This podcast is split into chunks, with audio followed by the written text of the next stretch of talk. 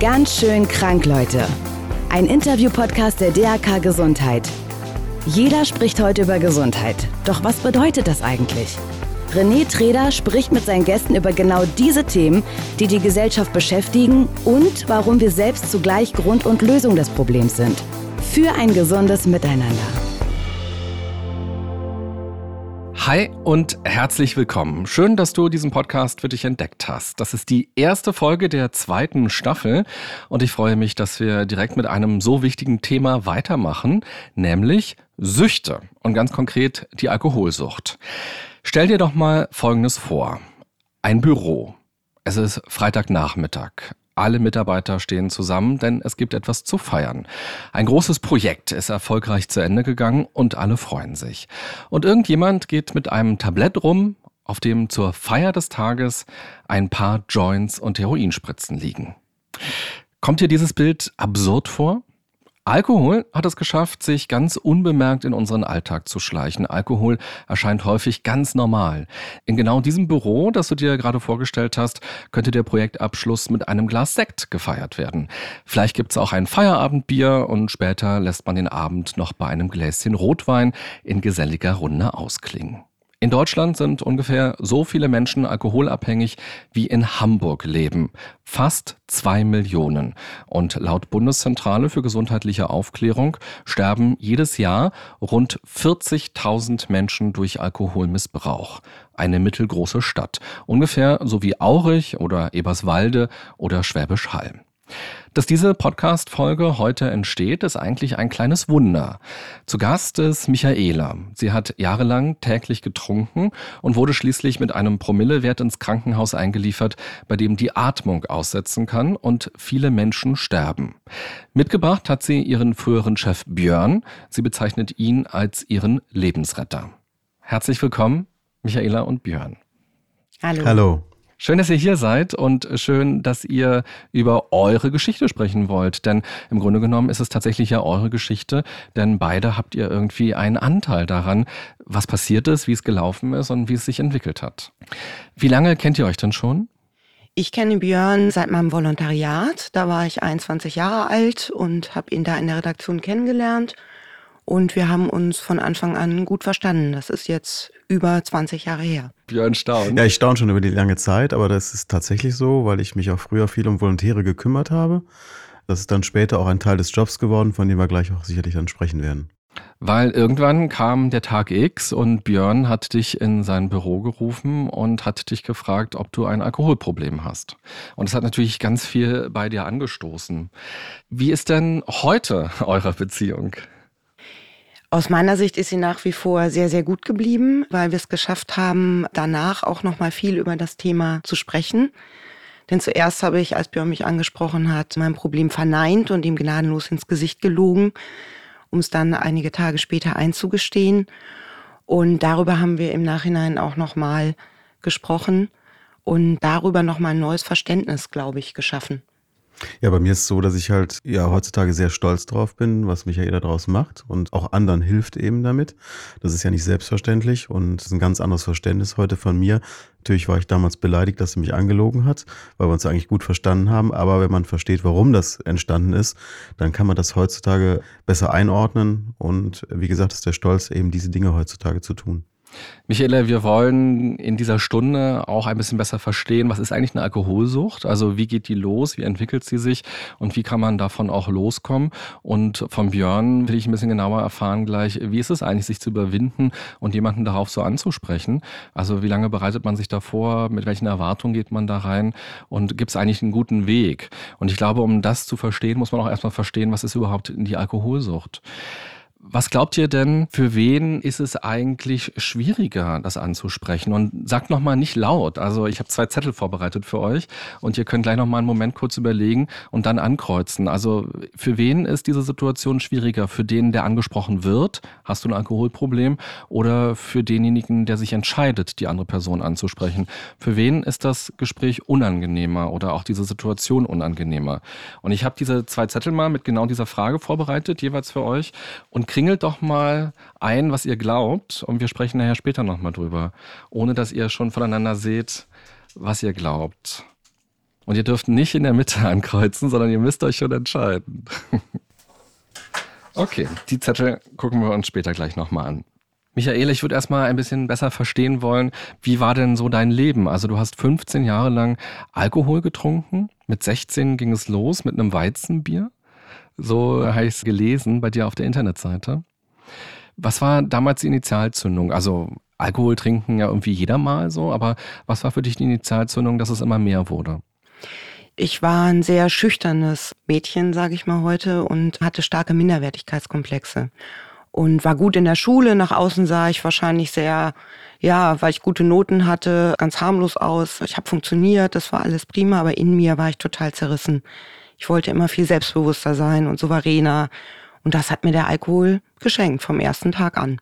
Also ich habe mich schlussendlich in die alkoholische Figur von mir verliebt. Und da würde ich auch heute sagen, das hat so den Weg aufgemacht zu der psychischen Abhängigkeit, weil ich mich selbst nicht mochte aber mich betrunken mochte.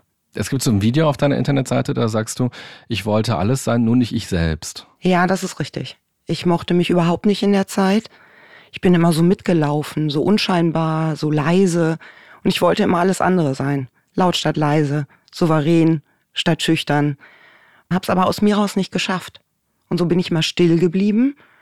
Und von außen betrachtet hat das wahrscheinlich jetzt nicht unbedingt den Eindruck gemacht, als wäre ich hochproblematisch, weil ich ja auch mit niemandem drüber gesprochen habe. Ich habe mich selbst nicht verstanden und ich habe immer gedacht, naja, vielleicht wächst sich das aus. So, wenn ich größer bin, vielleicht muss ich nur älter werden. Ich habe mich aber niemandem anvertraut. Und was wächst sich aus, dass du nicht mehr Alkohol trinkst? Oder nee, das du, Schüchterne. Das Schüchterne. von dir selbst aus selbstbewusst genau, bist. als würde ich so noch irgendwie weiter wachsen und aus mir selbst erwachsen werden. So eine vielleicht sehr kindliche Sicht auch, ne? als müssten nur noch Jahre ins Land streichen und es käme wie von selbst. Naja, und der Alkohol hat dir geholfen. Also du bist dadurch aus dir herausgekommen, du bist mutiger geworden und lauter vielleicht auch geworden. Alles, mit ihm konnte ich alles, eben was ich ohne ihn nicht konnte. Also ich habe mich dann in diese Nachtfigur verliebt, was ich vorhin meinte. Ich habe anfangs so am Wochenende gefeiert, zu Schulzeiten noch, freitags und samstags. Und als ich dann aber zum Studieren ausgezogen bin, mit meinem ersten Freund auch zusammen gewohnt habe, der auch gerne Rotwein getrunken hat, haben wir jeden Abend Rotwein getrunken. Eigentlich so eine unauffällige Geschichte zunächst auch noch. Das war im Studium relativ normal, dass alle getrunken haben und so hat sich das immer weiter auch von der Menge hochgeschraubt. Aus einer Flasche Wein wurden dann anderthalb oder wenn ich mittwochs mit dem einen Studienfreund unterwegs war, bin ich donnerstags mit jemand anderem feier gegangen. Ich würde heute sagen, da gab es da schon viele Schlupfwinkel. Ich hätte natürlich zu der Zeit nie gesagt, dass ich ein Problem habe, aber ich würde heute sagen, ich habe so eine Art Partyhopping schon gemacht. Ne? Also die Leute danach ausgesucht, dass es möglichst unauffällig auch war. Du hattest sogar so ein richtiges Notizbüchlein, wo du dir so Namen reingeschrieben hast? Anfangs würde ich sagen, das war so im Kopf. Und später war das dann, als ich ähm, gearbeitet habe und das weiter fortgeschritten war, habe ich mir tatsächlich aufgeschrieben, wann ich mit wem gefeiert hatte. Und warum hast du es aufgeschrieben? Damit ich nicht vergesse, im Laufe der Woche, neben dem allem anderen, was zu organisieren war, war das wie so ein Backup, wie eine Sicherheit, ne? dass man sagt, ich mache mal drei Tage Pause, bevor ich vielleicht wieder den Frank oder den Peter oder wie sie auch immer alle hießen, gefragt habe. Ne? Also es war schon so eine Art Sicherheitsnetz. Ja, so ein, ja. Nicht, dass der Frank dann denkt, oh Mann, heute oh, schon wieder. schon wieder. Und ja, ja, ist ja doch ein bisschen viel. Das Absurde daran ist fast, dass ich zu der Zeit dieses Bewusstsein trotzdem nicht hatte, dass ich abhängig bin. Ich hätte es mir nie eingestanden und habe da wahrscheinlich auch immer noch gedacht, ja, ja, wenn ich jetzt aufhören möchte, dann lasse ich es halt. Aber ich will ja noch nicht aufhören.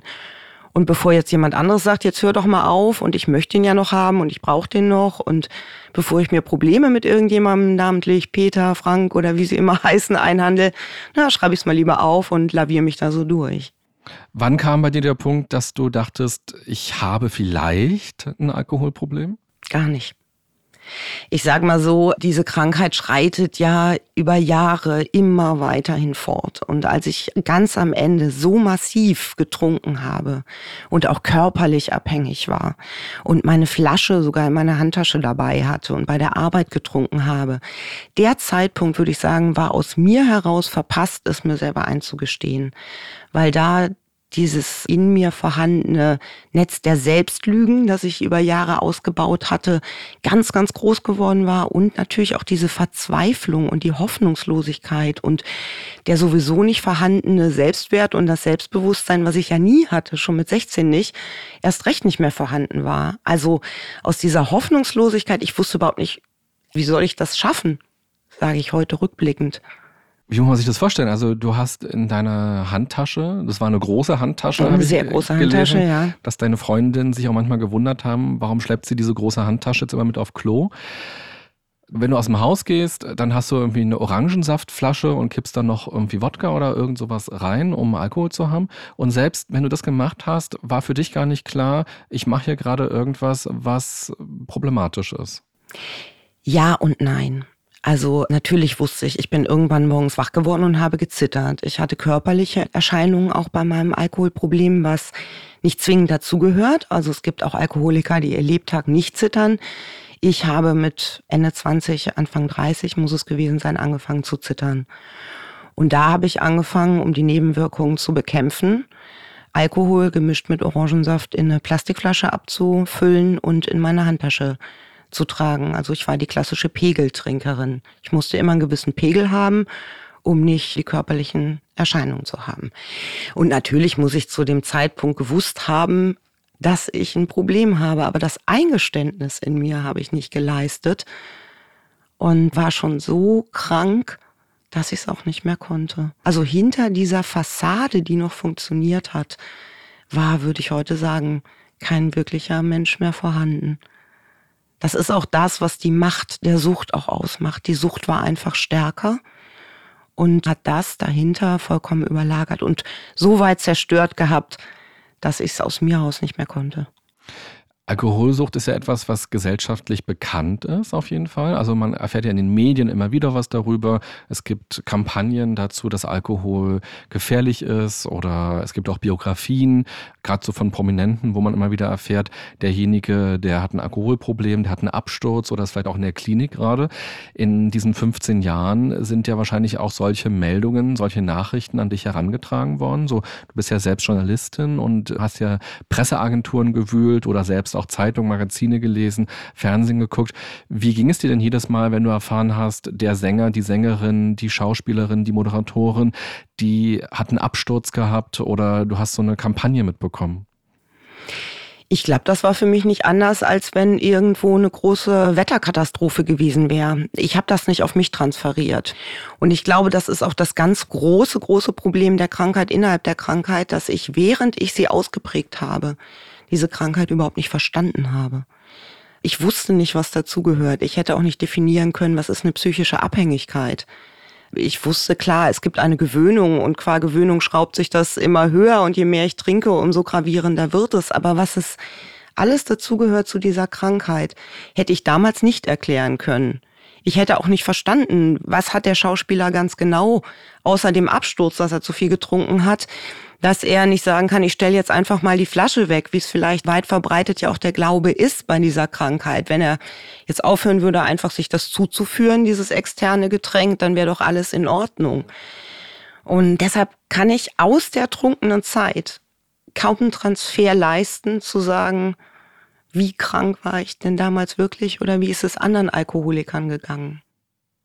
Ich habe Björn immer so im Augenwinkel gerade so gesehen, als du es erzählt hast. Und ich glaube, manches hast du jetzt auch gerade zum ersten Mal so gehört. Zumindest war immer so bei dir so ein Kopf wackeln zu sehen, mhm. so dass du selbst überrascht warst. Wie ging es dir gerade so, das zu hören? Es gibt eine Sache, was ich einfach nicht verstehen kann. Michaela sagt, sie wäre eher scheu oder zurückhaltend. Und das habe ich in diesen ganzen Jahren nicht einmal feststellen können. Ganz im Gegenteil, eine souveräne Journalistin in jungen Jahren mit einer hervorragenden Leistung, die auch in diesen Kreisen, und das war damals vor 20 Jahren noch anders, das war schon sehr geprägt von auch zum Teil eitlen Journalisten, die sich da wirklich bestens zurechtgefunden hat und auch, man kann sagen, eine Nummer war. Also man konnte ihre Geschichten und ihre Ideen schon sehr gut nehmen. Und deswegen verstehe ich das überhaupt nicht. Wir haben schon öfter darüber gesprochen, dass die Schere für Björn ganz schwer zusammenzubekommen ist. Und ich bin selber nachträglich entsetzt darüber, und habe auch lange gebraucht, das zusammenzubekommen, wie perfekt meine Maske gesessen hat. Es hat offensichtlich wirklich keiner bemerkt, dass ich innerlich, auch bei der Arbeit, ich hatte ein Lampenfieber Tag für Tag. Ich habe einen Perfektionsdrang in mir getragen, weil ich keine Fehler machen wollte. Auch deshalb habe ich wahrscheinlich so schnell gearbeitet und so gut und schnell abgeliefert, weil ich immer dachte, wenn es weg ist, kann nichts mehr schief gehen.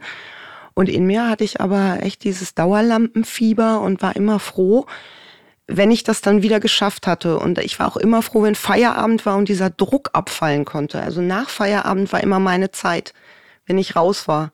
Und dann bin ich feiern gegangen und habe getrunken und durch diesen Druck wahrscheinlich dann immer noch mehr. Ich hätte mir irgendwann zu irgendwelchen Stellen, zu unterschiedlichsten in meinem Leben eingestehen müssen, dass ich falsch laufe, dass ich überfordert bin, dass ich eben tatsächlich nicht durch Erwachsenwerden erwachsen werde.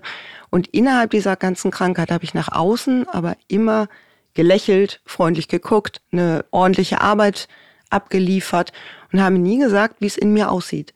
Und dass das so gut funktioniert, dieses funktionalisierte Sein, das finde ich selber bis heute erstaunlich und auch entsetzlich. Du hast gesagt, dass du Pegeltrinkerin warst. Was für einen Pegel hast du dann irgendwann immer gehalten? Also ich hatte von Anfang an, muss man dazu sagen, seit ich das erste Mal getrunken hatte, mehr vertragen als meine Freunde. Das mag auch genetisch bedingt gewesen sein. Das heißt, ich habe auch während des Studiums, als ich so Anfang 20 war, oft abends anderthalb bis zwei Flaschen Wein getrunken, ohne sturztrunken zu wirken. Und mit Mitte 20 hatte das sich weiter entwickelt, dass ich bei zweieinhalb Flaschen angekommen war. Was bei mir ein enorm hohes Level war, muss ich auch dazu sagen, weil ich kenne Mitpatientinnen aus meiner Reha, da war das weitaus weniger und sie waren trotzdem Alkoholiker. Und in den letzten viereinhalb Jahren, als ich die Flasche mit dabei hatte, muss ich Werte zwischen drei und 3,5 Promille gehabt haben, wenn man das so nachrechnen kann. Und am Ende bist du ja mit 4,2 Promille ins Krankenhaus eingeliefert worden. Über die Zeit werden wir auch gleich nochmal ein bisschen ausführlicher sprechen. Und ich habe mal so ein bisschen nachgeguckt, wie viel muss man denn eigentlich trinken, um bestimmte Promilleanzahl zu haben? Und was verändert sich dann eigentlich bei uns im Körper und bei uns in der Wahrnehmung? Man kann das immer nicht ganz genau sagen, weil du hast schon gesagt, so jeder Mensch reagiert anders auf Alkohol. Männer reagieren unter Umständen anders als Frauen, hat was mit dem Gewicht zu tun, hat vielleicht auch was damit zu tun, wie der Körper das verarbeiten kann. Auch auch eine Gewöhnung hat was damit zu tun. Also mit der Zeit gewöhnt sich der Körper eben daran. Aber so ungefähre Richtlinien. Fangen wir mal an bei 0,3 Promille. Das ist ungefähr so ein halber Liter Bier bei einem Mann. Und da geht's dann los mit einer verminderten Sehleistung. Die Aufmerksamkeit lässt nach, die Konzentration lässt nach, man ist nicht mehr urteilsfähig 100 Prozent und das Reaktionsvermögen lässt nach. Und man fängt jetzt schon an, ein bisschen risikobereiter zu sein bei seinen Handlungen.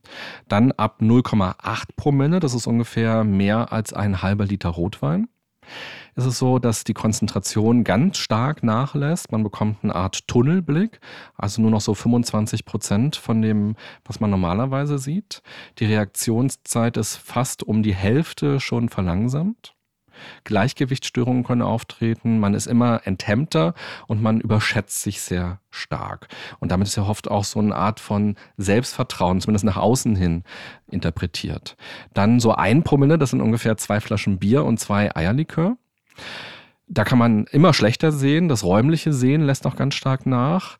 Gleichgewichtsstörungen werden immer schlimmer. Man kann verwirrt schon sein. Das Sprechen kann sehr schwer fallen. Man kann sich nur noch schwer orientieren. Man hat eine gesteigerte Enthemmung und eine möglicherweise erhöhte Aggressionsbereitschaft.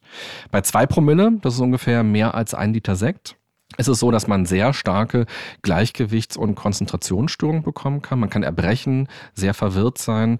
Man hat kaum noch Reaktionsvermögen, die Muskeln erschlaffen.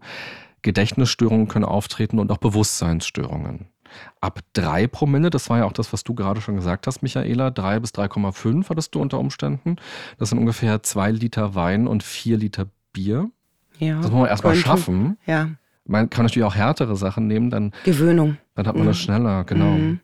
Da kann die Bewusstlosigkeit eintreten, Gedächtnisverlust, eine sehr schwache Atmung, der Körper kann unterkühlen und die Reflexe können aussetzen. Und ab vier Promille, das könnte zum Beispiel sein, wenn man so eine Flasche Weinbrand getrunken hat, kann sein, dass man gelähmt wird, also dass man sich gar nicht mehr bewegen kann, dass man außerdem ins Koma fällt, keine Reflexe mehr hat und dass der Atem aussetzen kann und man dann stirbt. Und bei dir, Michaela, war es so, du bist tatsächlich ohnmächtig geworden mit 4,2 Promille und bist dann ins Krankenhaus eingeliefert worden.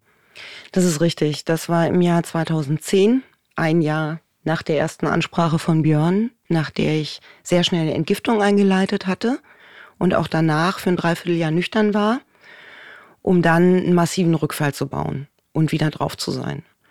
Und in dem Rückfall habe ich angefangen, viel, viel mehr Wodka zu trinken als vorher. Früher war es für mich immer ja ab und an dabei, der Schnaps. Und dann habe ich nur noch Wodka getrunken. Und das müssen anderthalb Flaschen Wodka gewesen sein, als ich ins alkoholische Koma gekippt bin. Kannst du heute noch verstehen, was diesen Rückfall ausgelöst hat, wie der kam?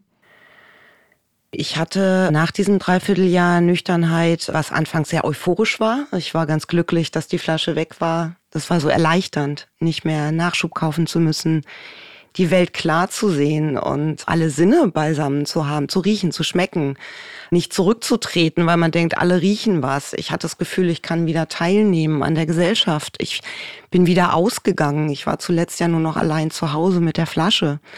Und das war so eine Euphoriewelle, da ging es mir total gut über einige Wochen. Und dann habe ich aber meine alten Strukturen natürlich beibehalten und meine alten Probleme ja weiter in mir gehabt. Die haben sich ja nicht einfach aufgelöst, nur weil ich die Flasche weggestellt habe. Und ich habe eben fast nur noch gearbeitet, gearbeitet, gearbeitet, nach Hause gegangen und plötzlich brach sich in mir so eine innere Leere Bahn und einhergehend mit einer massiven Erschöpfungsdepression. Und dann wurde alles sehr, sehr dunkel. Und was hätte da irgendwie auch näher gelegen als dieser bekannte Reflex im Gehirn, auch was ja trainiert war. Wenn ich irgendwie was lösen wollte, war immer der Alkohol da gewesen als meine Bewältigungsstrategie. Und das Signal war dann, ich könnte ja jetzt mal einen trinken. Und das habe ich gemacht. Und als Alkoholiker blieb es natürlich nicht bei der einen Flasche, mit der es anfing, sondern drei Tage später waren es drei Flaschen Wein und dann kam der Wodka und dann irgendwann das Koma.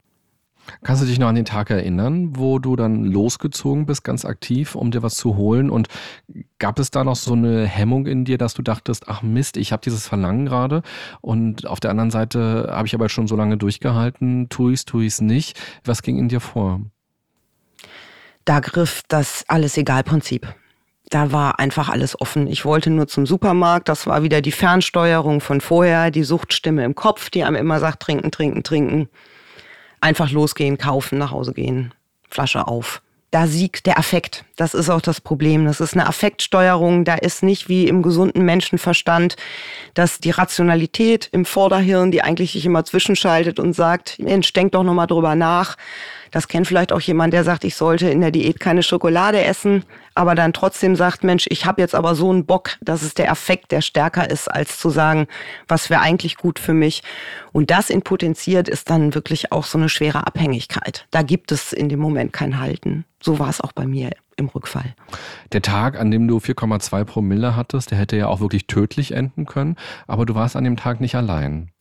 Das ist richtig. Innerhalb dieser Erschöpfungsdepression habe ich mit meinen Eltern immer wieder telefoniert, dass es mir nicht so gut geht.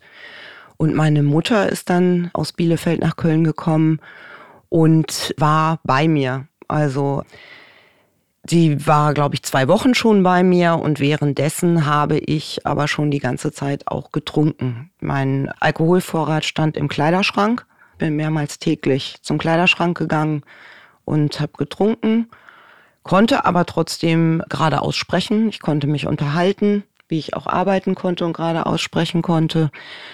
Und an einem Abend habe ich mit meiner Mutter in der Küche gesessen, bin auch immer wieder zum Kleiderschrank gegangen und habe den Wodka nachgelegt und bin irgendwann mit dem Kopf auf den Tisch gekippt. Und meine Mutter muss dann, oder so haben wir es hinterher, oder hat sie mir auch erzählt, erst jemanden angerufen haben aus meinem Bekanntenkreis, weil sie nicht wusste oder sagte, sie hätte nicht gewusst, was los war. Der Freund hat dann gesagt, du musst einen Rettungswagen anrufen. Das hat sie dann gemacht und so kamen die Sanitäter mit dem Rettungswagen und haben mich dann mitgenommen. Wie war das für deine Mutter? Du hast ja gerade gesagt, so sie sagt, sie hat das nicht gemerkt. Also ist das vorstellbar? Du bist ja wahrscheinlich doll betrunken gewesen, auch selbst wenn du noch gerade ausregen konntest mit 4,2 Promille und immer zum Kleiderschrank gegangen. Also wie gut konnte man das eigentlich nicht wahrnehmen?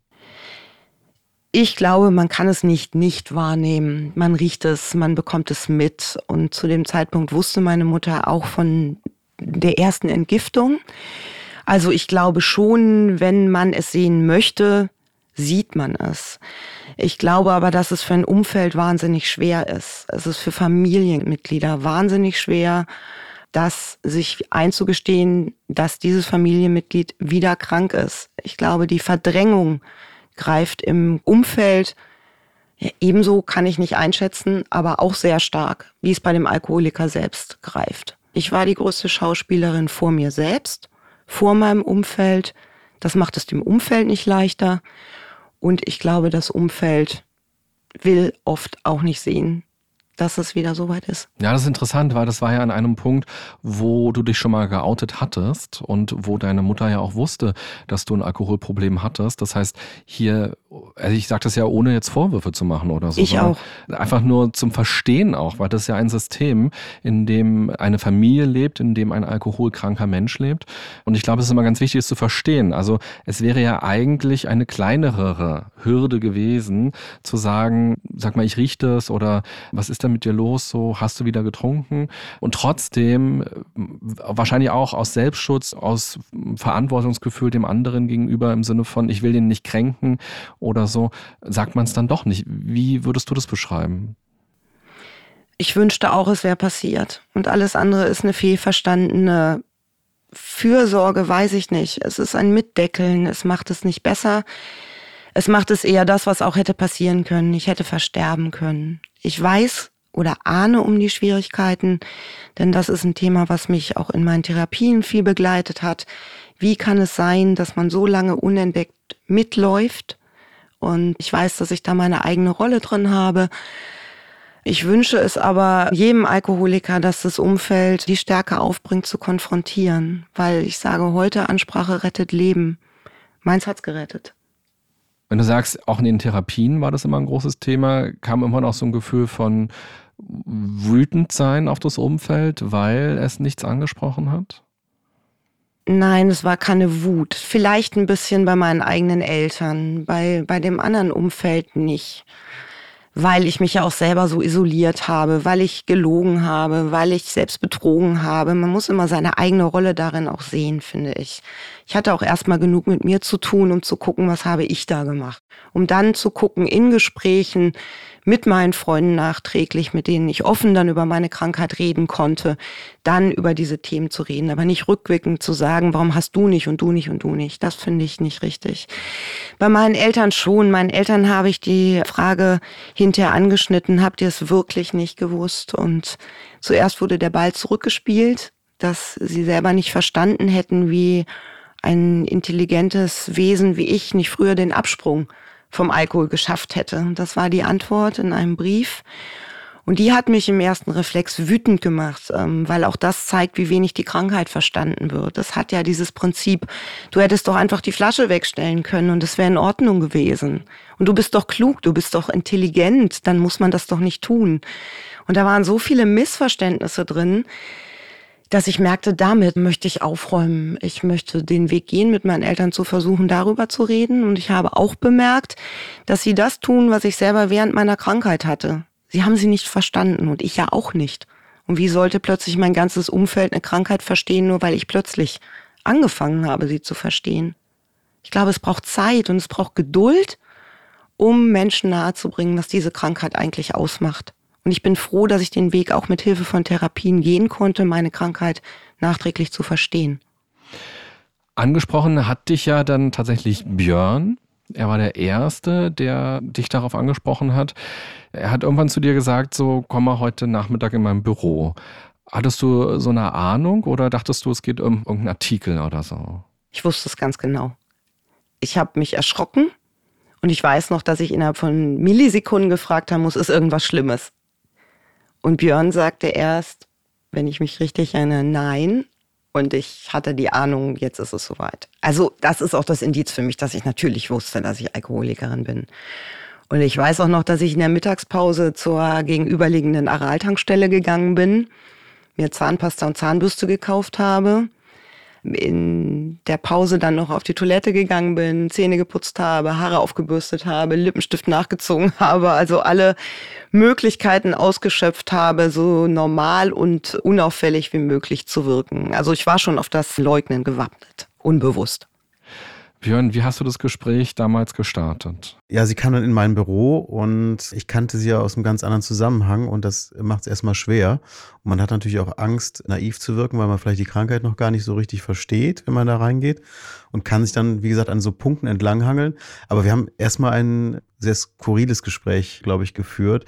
Ich bin ja quasi fast eingestiegen und habe gesagt, kann es sein, dass du ein Alkoholproblem hast? Das hat ja dann den weiteren Verlauf bestimmt.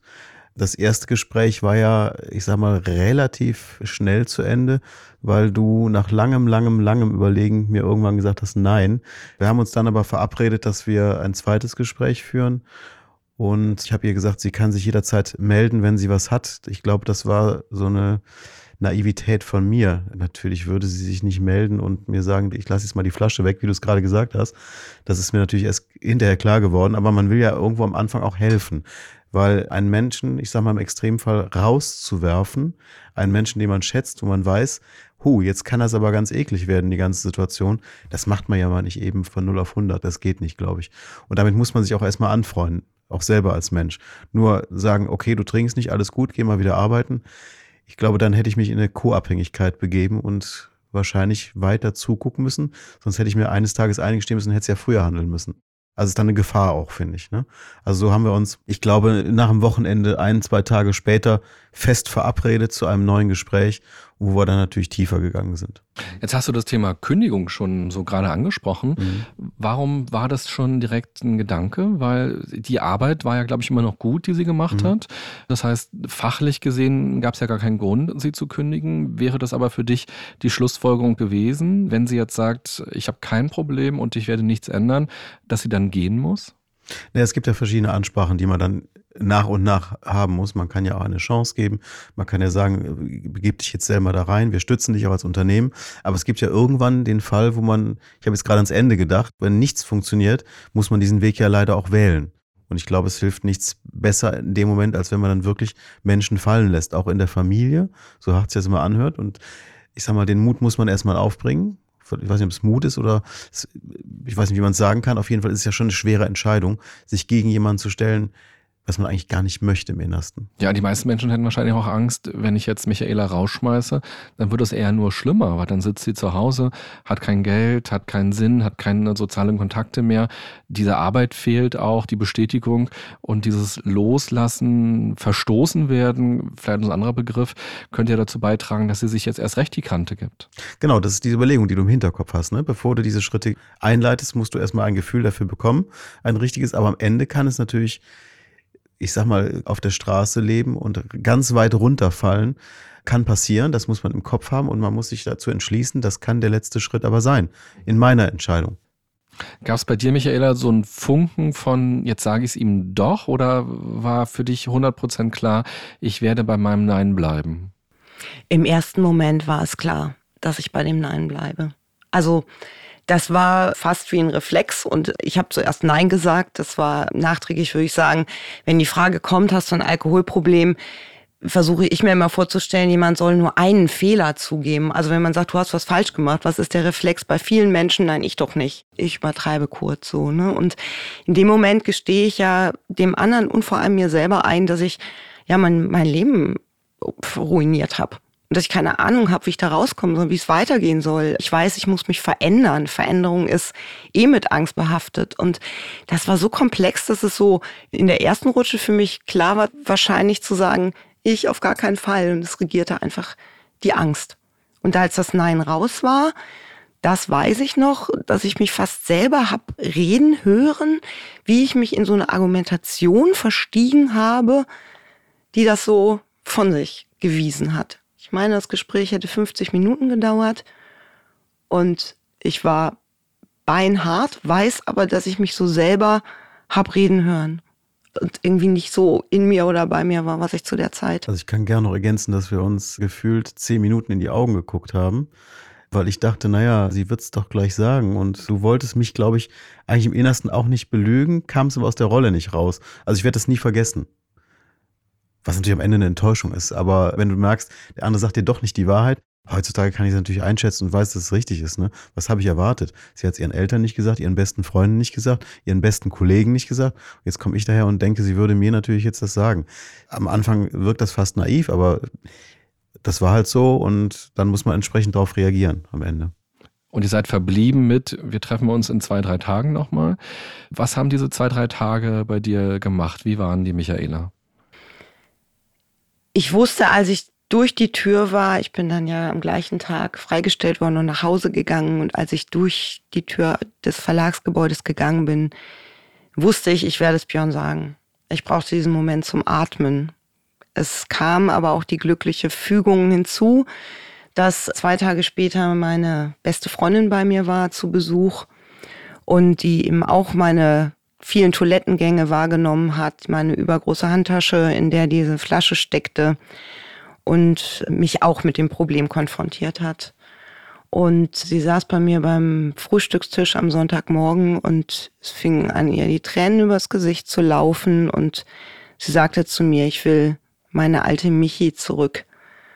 Und das war so emotional, dass ich in dem Moment gar nicht mehr geleugnet habe. Ich habe mitgeweint, war total berührt und da gab es dann eben kein Leugnen und kein Halten mehr. Das war, glaube ich, die Duplizität der Fälle, die es gemacht hat. Und in dem Fall auch dieses ganz emotionale Abholen, was eine Freundin vielleicht, auch wenn es für sie mindestens genauso schwer gewesen sein muss, noch mehr leisten kann, als jetzt sage ich mal in der Chefredaktion, wo es konfrontativer dadurch ist, wenn man gefragt wird, bist du Alkoholikerin? Ist, ist eine andere Frage in dem ersten Moment, als wenn eine Freundin sagt, ich halte das nicht mehr aus. Ich sehe, wie schlecht es dir geht und ich hab dich gern. Ich hab dich lieb. Ich, ich möchte wieder, dass es dir gut geht. Auf deiner Internetseite, wo du auch ganz offen über deine Erkrankung redest, gibt es ein kleines Interview, was du mit deiner Freundin geführt hast. Und da sagt sie, dass sie es eigentlich schon super lange wusste, mindestens geahnt hat und sich immer nicht getraut hat, das anzusprechen, weil sie immer dachte, sie müsste 100% sicher sein. Und irgendwie gab es zwar auch in ihr dieses Gefühl, so sicher zu sein, aber dann am Ende hatte sie irgendwie Angst, wie wirst du reagieren? Macht das die Freundschaft kaputt? Wirst du wütend auf sie sein? Macht das alles schlimmer? Hast du noch mal ein bisschen ausführlicher mit ihr gesprochen und auch noch mal so von ihr dir die Zeit erzählen lassen? Ja, habe ich sehr viel, auch genau über dieses Thema und darüber auch noch tiefer verstanden, wie schwer es für ein Umfeld ist, das zu tun. Eben all diese Punkte. Also bei ihr hat, glaube ich, ähnliches gegriffen wie bei Björn auch, dass es für sie schwer vorstellbar war, zu sagen, wie kann jemand so funktionieren? Und es fielen dann auch immer diese Worte, wie erhebe ich jetzt einen schweren Vorwurf? wo ich heute gar nicht mehr drin denke. Also klar kommt das vielleicht wie ein Vorwurf rüber in dem Moment, aber es ist ja eine Hilfe. Es ist eine Hilfeleistung. Und heute sagt auch meine Freundin, sie würde es heute früher machen. Lieber einmal mehr als einmal zu wenig. Es, es hat sie sehr gequält. Sie hatte Angst, mich zu verlieren. Sie hatte Angst, dass ich sie vor die Wohnungstür setze. All die Szenarien, die man, glaube ich, kennt, gelesen, gehört hat aus Alkoholikerfamilien, aus ja, Betroffenheitsgeschichten, dass der Alkoholiker als solcher, nenne ich ihn mal gerne, auch sehr widerborstig reagiert und seine Flasche verteidigt und sein Problem nicht eingesteht. Ich wiederhole nochmal, dahinter ist aber, glaube ich, immer die nackte Angst und Hoffnungslosigkeit und Verzweiflung. Und die wird nur durchbrochen, indem jemand einem die Hand reicht. Ob man sie selbst ergreift, das ist immer die Frage jedes Einzelnen. Und ich finde auch die Verantwortung jedes Einzelnen. Und ich habe es Gott sei Dank ergriffen und ohne diese Handreichung bin ich mir sicher, würde ich heute nicht mehr leben. Jetzt hören vielleicht auch viele zu, die Angehörige sind, die selbst Kinder von alkoholkranken Eltern sind oder umgekehrt Eltern, die bei ihren Kindern das Gefühl haben, mein Kind trinkt zu viel oder auch Partner. Was würdest du denen denn raten, wenn sie vielleicht schon mal versucht haben, denjenigen darauf anzusprechen und er oder sie aber sagt, nee, ich habe gar kein Problem? Würdest du sagen, quasi jeden Tag wieder drauf ansprechen oder warten? Oder was kann man machen? Weil es gibt ja eine große Hilflosigkeit. Dadurch, dass es jetzt natürlich viele unterschiedliche Beispiele sind, ob innerfamiliär, ob Partnerschaften, habe ich jetzt so gerade über eine Partnerschaft nachgedacht weil ich auch mal eine Partnerschaft geführt habe, in dem das überhaupt nicht thematisiert wurde. Wenn es thematisiert worden wäre, hätte ich auch das Thema abgestritten. Und ich hätte es, glaube ich, auch konsequent abgestritten, was ja eben auch du angesprochen hast, häufig passiert.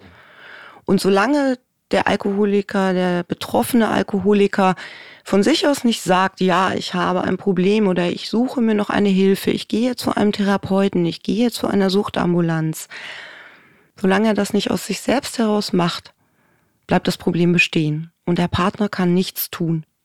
Und ich würde heute sagen, wäre ich der Partner des Alkoholikers, würde ich die Konsequenz ziehen und ihn verlassen.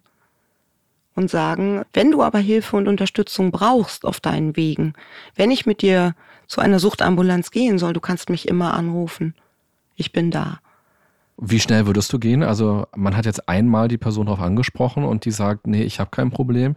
Wäre das dann für dich schon der Punkt, dass du dann gehen würdest oder würdest du eine Woche später noch ein zweites Mal fragen? Ich würde auch Luft zum Atmen lassen, die ich ja selber brauchte, natürlich. Ich würde schon versuchen, da zu bleiben und erstmal zu versuchen, gemeinsame Gespräche auch zu finden. Darum geht es ja auch. Öffnet sich dann der Partner? Also gibt er mir ein Stück von sich preis? Ne? Öffnet er mir seine Seele? Spricht er über seine Emotionen? Sagt er mir, warum er trinkt? Oder sagt er einfach nur, nein, ich trinke nicht zu viel? Oder wenn ich das irgendwann sein lassen möchte, dann lasse ich es schon sein. Ich glaube, das merkt man schon schnell im Gespräch, ob der andere auch ein Stück zugänglich ist, über das dahinter zu sprechen. Denn hinter jeder Sucht verbirgt sich ja ein Problem, ein emotionales Problem. Ich trinke immer für oder gegen etwas, so fängt es zumindest an. Ich habe für mehr Selbstbewusstsein getrunken, jemand anders für seine Konflikte, um sie zu verdrängen, um Probleme nicht wahrzuhaben. Und geht da ein Stück die Tür auf, sind die ersten Schritte, glaube ich, gelegt, um weiter auch gemeinsam Lösungen zu finden. Ja, Luft zu atmen ist ein schöner Begriff und ein schönes Bild. Du hattest nach dem Gespräch, nach dem ersten Gespräch mit Björn ja so zwei, drei Tage Luft zum Atmen. Es war aber eben auch Zeit zu weinen, weil deine Freundin da war und da quasi wirklich so ein Outing stattfand. Wie war das zweite Gespräch? Vielleicht bei Björn nochmal angefangen. Hast du dir jetzt eine andere Strategie zurechtgelegt, dass du dir dachtest so, Mann, jetzt hat die mich angelogen beim ersten Gespräch. Kann doch nicht sein. Ich muss es irgendwie anders machen. Ich muss härter sein sein oder ich muss direkter sein, ich muss mehr Hilfe anbieten. Was kann ich tun? Wie bist du in dieses zweite Gespräch gegangen?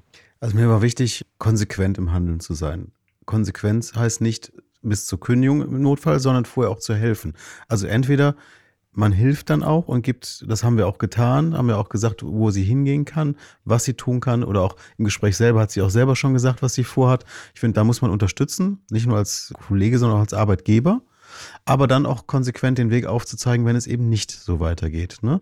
Und das ist dann im zweiten Gespräch, glaube ich, dann auch deutlicher geworden, nachdem ich dann auch selber meine vielleicht Betroffenheit dann abgelegt habe, um dann mit durchdachtem Handeln helfen zu können. Was hast du denn konkret gesagt beim zweiten Gespräch? Ich glaube, wir haben schon vereinbart, wenn ich mich recht erinnere, dass du, ich weiß nicht, ob es richtig ist, Suchtklinik aufsuchst, auf jeden Fall Hilfe aufsuchst. Das war eine Vereinbarung, die wir getroffen haben.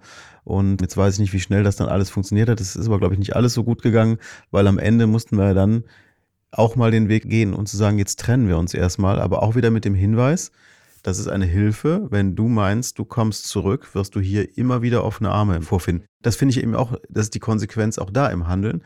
Wenn du machst, gehen wir mit. Also das Gemeinsame nicht verwechseln mit gemeinsam stützen wir deine Krankheit, sondern gemeinsam gehen wir sie an und versuchen, dass du wieder ein gesunder Mensch wirst. Wie hast du das zweite Gespräch erlebt? Du hast ja eigentlich für dich schon beim Rausgehen nach dem ersten Gespräch so gedacht, so wenn ich zurückkomme, dann werde ich es ihm sagen.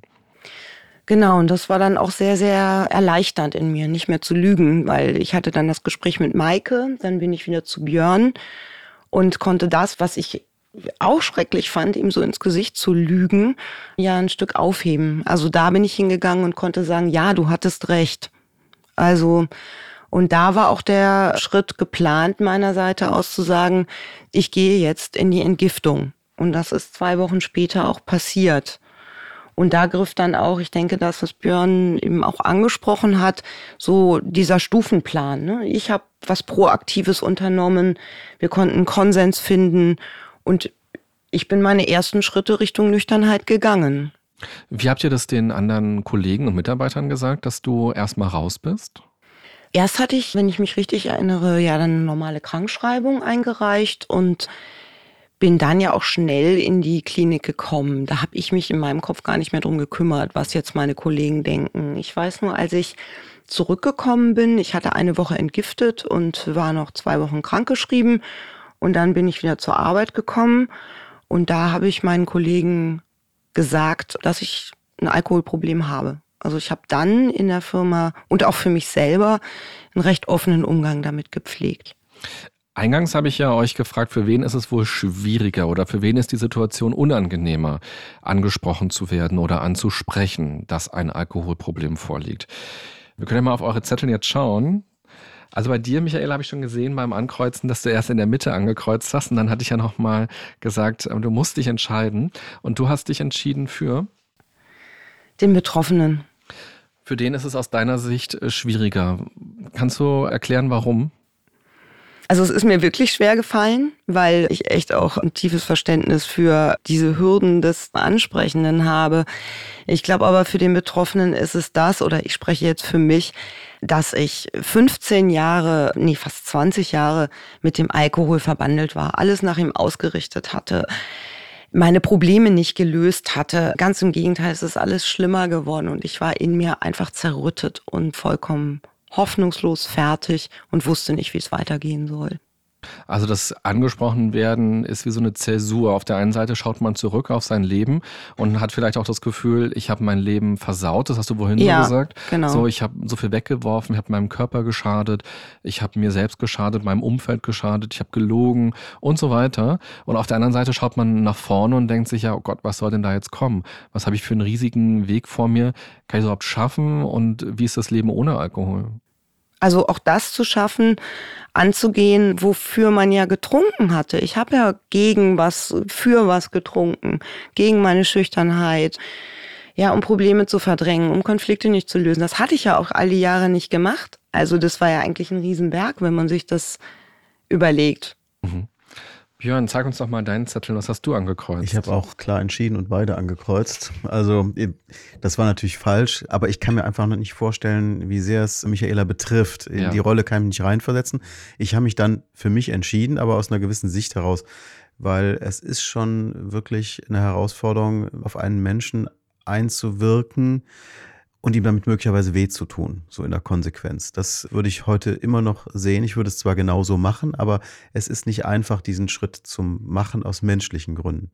Das zweite ist natürlich dann, mache ich jetzt die Schritte wirklich richtig? Ist das jetzt richtig, was ich tue? Weil meine Konsequenz, die ich einleite, hat für den armen Menschen auf der anderen Seite, der ja krank ist. Man muss ja immer sehen, der ist krank. Hat das Konsequenzen bis hin zum völligen Runterfallen in der Gesellschaft. Hier ist es gut gegangen, da bin ich auch sehr froh drum. Aber vielleicht geht es ja auch mal nicht gut. Und wie es einen dann mitnimmt, weiß ich nicht. Das Handeln ist trotzdem richtig so. Also egal wie ihr jetzt angekreuzt habt und interessant ja auch, dass ihr im Prinzip erstmal für beide Seiten, beide wolltet ihr beiden ankreuzen. Für beide ist es offenbar wirklich schwer. Das sieht man ja und hört man ja auch ganz wunderbar, wenn ihr so das erzählt, diese gleiche Geschichte aus den verschiedenen Perspektiven. Und du musstest dich überwinden, Björn, und für dich war es so ein Schlag ins Gesicht, Michaela, und so eine voller Konsequenzen. Und am Ende hat es aber beiden ja gut getan und euch beide ja auch gestärkt jeweils. Björn, du hast vorhin gesprochen von diesen sechs Schritten. Kriegst du sie noch ungefähr zusammen? Die kriege ich jetzt nicht professionell zusammen, aber es sind ja diese Schritte, die erste Ansprache, eine zweite Ansprache, einen Prozess einleiten, der kann ja ganz anders sein. Der kann ja beim Arztbesuch anfangen, der kann in die Klinik gehen und irgendwann muss man dann auch vereinbaren, dass man sich jetzt mal trennt. Das würde ich mal als Schritt vier sehen.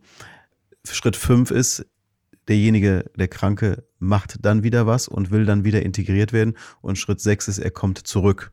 Das sehe ich als diese sechs Schritte, die ich jetzt für mich so ableite. Ob die jetzt korrekt so wiedergegeben sind, weiß ich nicht. Aber die habe ich verinnerlicht, ohne diesen Kurs auffrischen zu müssen. Und ich glaube, die stimmen immer noch. Genau, man kann auch sich natürlich wunderbar im Internet informieren, man kann solche Kurse mitmachen, viele Unternehmen bieten das auch an.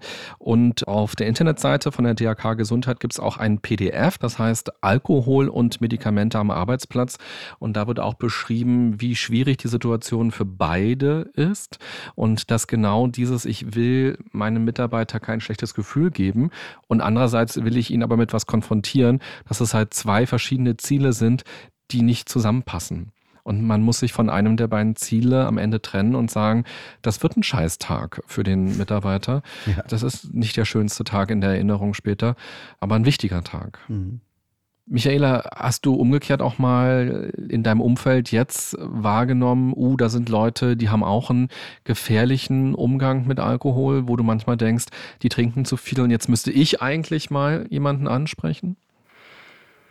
Ja, das hatte ich tatsächlich und das war genau in der Wohnung gegenüber, wo ich in Köln damals noch gewohnt habe. Und ich habe das gehört, dass meine Nachbarin das gleiche Flaschenklimpern veranstaltet, wie ich das gemacht habe und abends sehr viele Flaschen zum Container getragen hat. Mit ihr war ich sieben Jahre, so ja gut bekannt, immer mal auf dem Kaffee zusammen und habe gemerkt, da liegt was im Argen.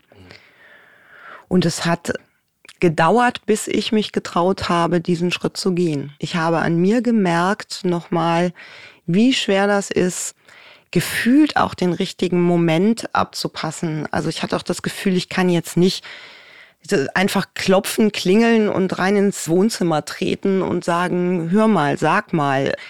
Das war irgendwann auch das Bauchgefühl, dass ich merkte, jetzt kann ich das, heute kann ich das gut und ich wollte sie möglichst auch emotional abholen, weil sie mir auch am Herzen lag. Aber es hat über ein halbes Jahr gedauert, wo es mich gequält hat, dieses Flaschengeklimper zu hören, wo ich zwischenzeitlich überlegt hat, schreibe ich ihren Brief, habe gemerkt, damit ducke ich mich auch nur weg und nochmal ganz genau selber gespürt habe, wie schwer es ist und gewesen sein muss, auch für mein Umfeld. Wie hast du es dann am Ende gemacht? Ich habe ihr vor eine WhatsApp geschrieben und gefragt, ob sie gleich einen Moment Zeit für mich hätte. Ähnlich wie Björn damals auch. Und interessanterweise kam die gleiche Reaktion per WhatsApp, ob es etwas Wichtiges sei. Ja. Und ich habe auch erstmal gesagt, nein, nein, nichts besonders Wichtiges. Weil ich geahnt habe, dass sonst schnell, ich kann nicht. Ich habe auch das Gefühl, sie hat es geahnt. Und dann hat sie mir die Tür aufgemacht und dann hat sie es mir auch relativ schnell eingestanden. Und weißt du, wie es dann für sie weitergegangen ist? Sie hat dann auch den Weg in die Suchtambulanz gesucht, bei der ich auch war in Köln, hat ein Erstgespräch geführt und steckt jetzt in einem Prozess, wo sie mit Therapeuten dieses Problem einmal wöchentlich bespricht. Michaela, wie geht's dir denn heute? Seit acht Jahren bist du nun nüchtern oder frei von Alkohol. Wie erlebst du diese Zeit? Hier ist die beste Zeit meines Lebens. Also ich bin jetzt seit acht Jahren konsequent ohne Alkohol und er fehlt mir auch nicht. Ich verzichte nicht. Ich habe auch keine Rückfälle in der Zeit gebaut, was aber daran auch liegt, dass ich sehr, sehr stark therapeutisch begleitet war. Ich habe mit 35 eine Entwöhnungsbehandlung gemacht, vier Monate lang in einer ganz, ganz tollen Klinik. Ich hatte ganz wunderbare Therapeuten, wo ich angefangen habe, mich meinen Problemen zu stellen. Und habe danach noch anderthalb Jahre eine Nachsorgetherapie gemacht, noch Einzeltherapie gemacht und habe viele Dinge in meinem Leben verändert, nachgelernt und habe auf diesem Weg eben auch die Hilfe erfahren, für die ich sehr, sehr dankbar bin und die ich auch nötig gebraucht habe. Dein Leitspruch früher war, nüchtern bin ich schüchtern. Wie ist es heute? Zum Beispiel, wir nehmen ja heute so ein Interview hier auf. Das ist ja auch eine aufregende Situation. So, bist nach Berlin gefahren. Björn hast du wieder getroffen. Mich hast du getroffen. Wir kannten uns vorher noch nicht. Wir haben kurz mal telefoniert, aber noch nicht persönlich getroffen. Und du weißt, uh, wie wird das aufgenommen, was ich da jetzt sage? Das ist ja schon auch, wo man Aufregung haben kann. Und früher wäre das so klassischerweise ja eine Situation gewesen, wo du Alkohol getrunken hättest. Ja, und wo ich gar nicht erst hingekommen wäre. Ich hätte so Sachen, selbst wenn ich sie zugesagt hätte, in letzter Sekunde abgesagt. Und das ist interessant, weil ja, so ein bisschen was Schüchternes zwackt und zwickt dann immer noch im Vorfeld. Also wenn ich dann auf große Reise fahre und so, den Kern gibt es immer noch.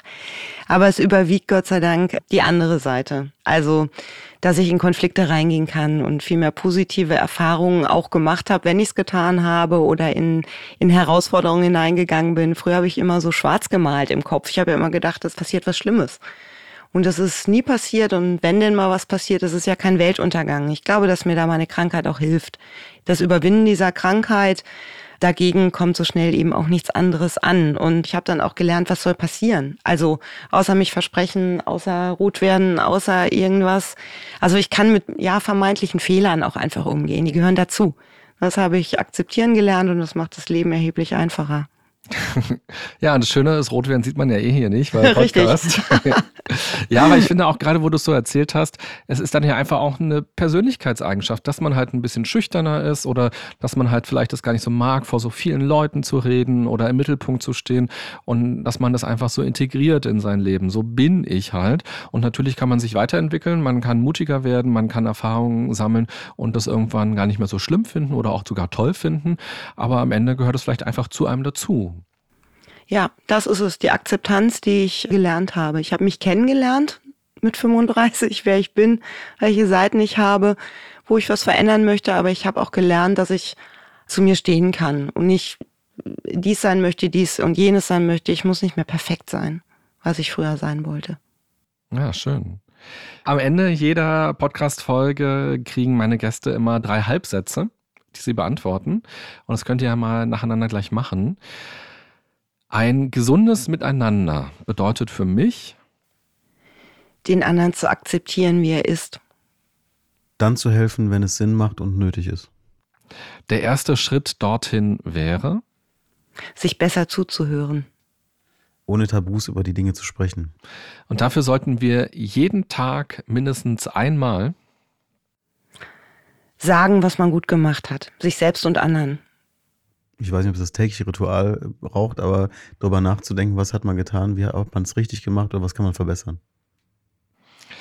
Vielen Dank, Michaela, und vielen Dank, Björn, dass ihr hergekommen seid und dass ihr Gast in diesem Podcast wart und von eurer Geschichte am Ende gesprochen habt. Michaela, du hast von erzählt, dass es so schwer zu verstehen, was eigentlich eine Alkoholkrankheit ist. Und wenn man mittendrin ist, versteht man es oft nicht. Und ich bin froh, dass du an die Öffentlichkeit gehst und dich hinstellst und von deiner Erkrankung erzählst, sodass andere Betroffene sich vielleicht wiedererkennen darin und vielleicht besser verstehen, was das ist und eben aber auch Angehörige oder Kollegen, Mitarbeiter, Chefs, Nachbarn vielleicht auch Warnsignale erkennen und auch nochmal so eine Rolle für für sich auch einnehmen. Björn, du hast es vorhin ja auch angesprochen, so Co-Abhängigkeit. Also wenn man nichts sagt, stützt man halt das System. Mhm, und deshalb genau. ist es so wichtig, was zu sagen. Vielen Dank, dass ihr was gesagt habt. Danke auch. Danke auch. Liebe Hörerinnen, lieber Hörer, das Thema Sucht geht uns alle etwas an. Wir müssen bei uns selbst darauf achten, einen guten Umgang zu entwickeln, egal ob es sich dabei um das Thema Alkohol handelt oder um Computerspiele, Fernsehgucken, soziale Medien oder das Shoppen. Und umgekehrt ist es wichtig, dass wir auch auf die Menschen in unserem Umfeld achten. Eine Sucht entwickelt sich oft schleichend. Betroffene merken es häufig nicht oder wenn sie es merken, hat die Sucht sie schon fest im Griff. Heutzutage gibt es viele Hilfsangebote zu den verschiedenen Abhängigkeiten. Einige richten sich an Betroffene, andere an Angehörige. Viele Infos dazu findest du im Netz, zum Beispiel auf der Seite der Bundesdrogenbeauftragten und natürlich auch auf der Seite der DRK Gesundheit. Wenn du magst, schau auch mal auf der Seite von Michaela vorbei. Ihr Leitspruch heißt ja Reden statt Schweigen und so heißt auch ihre Seite reden-statt-schweigen.de. Ich wünsche dir eine gute und achtsame Zeit. Bis bald, bye bye, sagt René Träder. Das war ganz schön krank, Leute. Der Podcast der DAK Gesundheit mit René Träder. Danke fürs Zuhören und abonniert gerne unseren Podcast, um keinen der folgenden spannenden Gäste mit ihren inspirierenden Geschichten zu verpassen. Und nicht vergessen, für ein gesundes Miteinander.